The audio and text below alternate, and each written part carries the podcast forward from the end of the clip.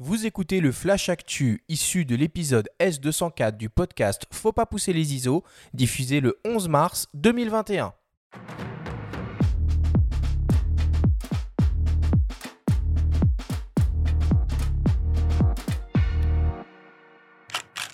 Cette semaine dans le Flash Actu, Leica lance un nouveau 35 mm en monture M, Hasselblad s'associe à OnePlus et le festival Circulation ouvre ses portes à Paris.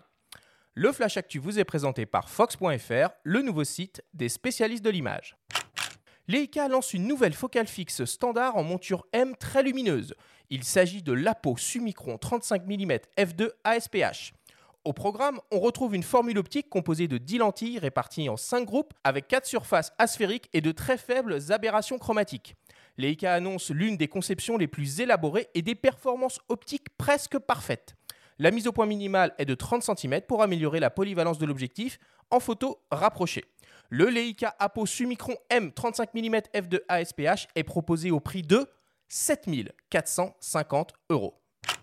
La société suédoise Hasselblad, propriété de DJI, vient de signer un contrat de partenariat de 3 ans avec le constructeur de smartphones chinois OnePlus pour le co-développement de la prochaine génération de modules photo-vidéo. Le premier smartphone à bénéficier de cette nouvelle technologie sera le haut de gamme OnePlus 9 série qui sera dévoilé à la fin du mois. Pour la petite histoire, Hasselblad n'en est pas à son coup d'essai dans l'univers du smartphone puisqu'ils avaient déjà réalisé un partenariat en 2016 avec le constructeur Motorola. Affaire à suivre. Et enfin, les festivals photo sont de retour. Le premier à ouvrir le bal en 2021 est Circulation, le festival de la jeune photographie européenne propulsé par le collectif FETART qui se tient du 13 mars au 2 mai prochain au 104 à Paris dans le 19e arrondissement. Il est possible de découvrir en vrai 29 projets photographiques d'une génération gonflée à bloc, entre colère et poésie, observation et prise de parole, enquête approfondie et fiction idéale. Cette année, le festival propose un focus particulier sur le Portugal. Circulation, c'est aussi un studio photo éphémère pour se faire tirer le portrait par des artistes, des lectures de portfolio, une exposition virtuelle pour les enfants et des œuvres exposées hors les murs à la bibliothèque Lévi-Strauss ou dans les couloirs et espaces du métro parisien.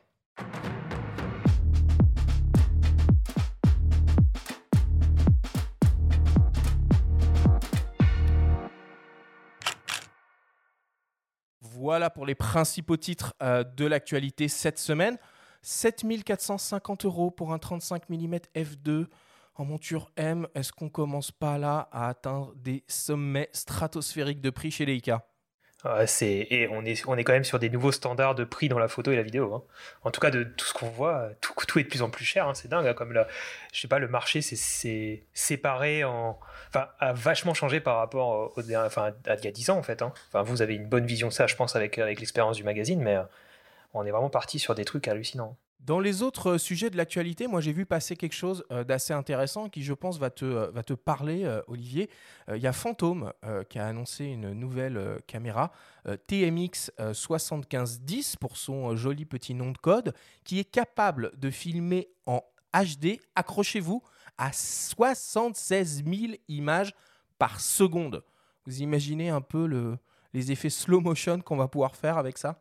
Ouais, c'est dingue. Mais t'as, le prix aussi peut-être à côté ou pas? Non, on n'en parle pas. On n'en parle pas. Je crois que c'est une quinzaine d'objectifs 35 mm f2 chez non, Leica. De toute façon, c'est des, des, des, caméras qui se louent plus que, que tu ne les achètes. Hein. Faut les louer. Faut avoir la chance de pouvoir, euh, pouvoir les louer, je pense, sur des projets bien spécifiques. Mais c'est sûr que ça fait rêver. Et dans l'actualité aussi, il y a DJI qui a lancé un nouveau drone FPV. Alors je sais que toi tu es un adepte de l'utilisation euh, des drones, Olivier. Est-ce qu'on peut vraiment faire euh, des vidéos de qualité avec, euh, avec une machine comme ça? Et qu'est-ce que ça permet de faire de plus qu'avec un Mavic traditionnel, entre guillemets? Bah, la qualité, tu sais bien, hein, vous le savez tous les deux, c'est comme en photo, la qualité en vidéo, ça dépend pas que de la qualité technique du matériel, ça dépend de, ce qu'on veut raconter.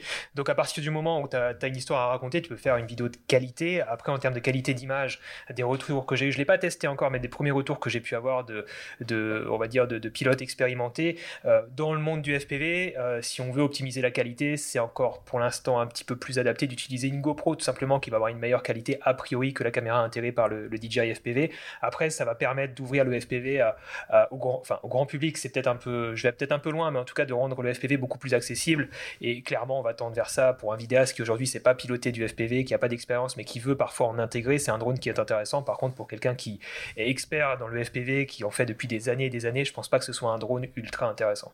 Et quand tu dis FPV, ça veut dire quoi? Parce que les gens qui entendent ça pour la première fois, ils doivent se dire on parle de quoi là? Hmm. Et eh ben alors tout le monde, je pense, euh, toutes les personnes qui nous écoutent connaissent le drone classique. On a une radiocommande en main, on a un drone, on fait, euh, on utilise notre smartphone pour voir un petit peu ce que voit le drone et piloter. Euh, ça c'est déjà très très répandu maintenant, notamment par DJI, mais aussi par Hot, hein, une marque française, notamment avec le Hanafi. Et les drones FPV, ce FPV pour First Person, Person View, c'est un drone en fait qu'on va piloter avec une vue de l'intérieur du drone, avec une mini caméra complémentaire à celle qui va filmer l'image cinématographique, on va dire, et on va avoir un masque sur la tête et on va pouvoir voir ce que voit le drone et ça permet de faire des, acrobaties, de se faufiler entre les vidéo, hein. comme un jeu vidéo et de faire en fait, et c'est surtout des drones qui sont totalement manuels. Il n'y a pas de système de stabilisation automatique, il n'y a pas de système de GPS de base et le, le, drone qu'a sorti donc DJI, l'avantage c'est qu'effectivement tu vas avoir toutes ces technologies que c'est déjà faire DJI pour sécuriser les vols en quelque sorte et rendre ça plus accessible et, euh, et donner le choix et donner la possibilité au plus grand nombre de tester cette discipline. Benjamin, tu as vu passer euh, d'autres sujets dans l'actualité cette semaine? Alors, il y a Nikon qui, sort un logiciel gratuit, NX Studio. Je suis curieux de l'installer de, de, le tester un petit peu. Moi, j'aimais bien euh, déjà ce qu'il faisait auparavant, Capture NXD, euh, notamment la gestion à l'époque, même encore, encore avant, des U-Points, qui sont désormais propriété d'EXO, hein, qui détient la, la Collection, qu'ils ont acheté à Google il y a quelques années. Euh, et euh, cette gestion comme ça euh, de zones précises de l'image par des points de contrôle, elle, normalement, elle existe toujours, même sous le nouveau NX Studio. Et j'ai lu qu'il y avait potentiellement la possibilité aussi d'éditer des vidéos sous ce logiciel qui est gratuit. Donc je, je, vais regarder ça de, de plus près. L'interface a l'air plutôt sympa avec un catalogueur, un éditeur. Donc, Il le présente comme un développeur RAW, du coup? Comme leur développeur RAW? Ah, c'est un développeur RAW, oui, oui. Euh, ça, permet de dématricer euh, les, fichiers NEF, euh, donc c'est les fichiers propriétaires de, Nikon. donc tous ceux qui ont des Nikon Z ou des réflexes Nikon et qui, qui shootent en RAW peuvent l'utiliser, a priori.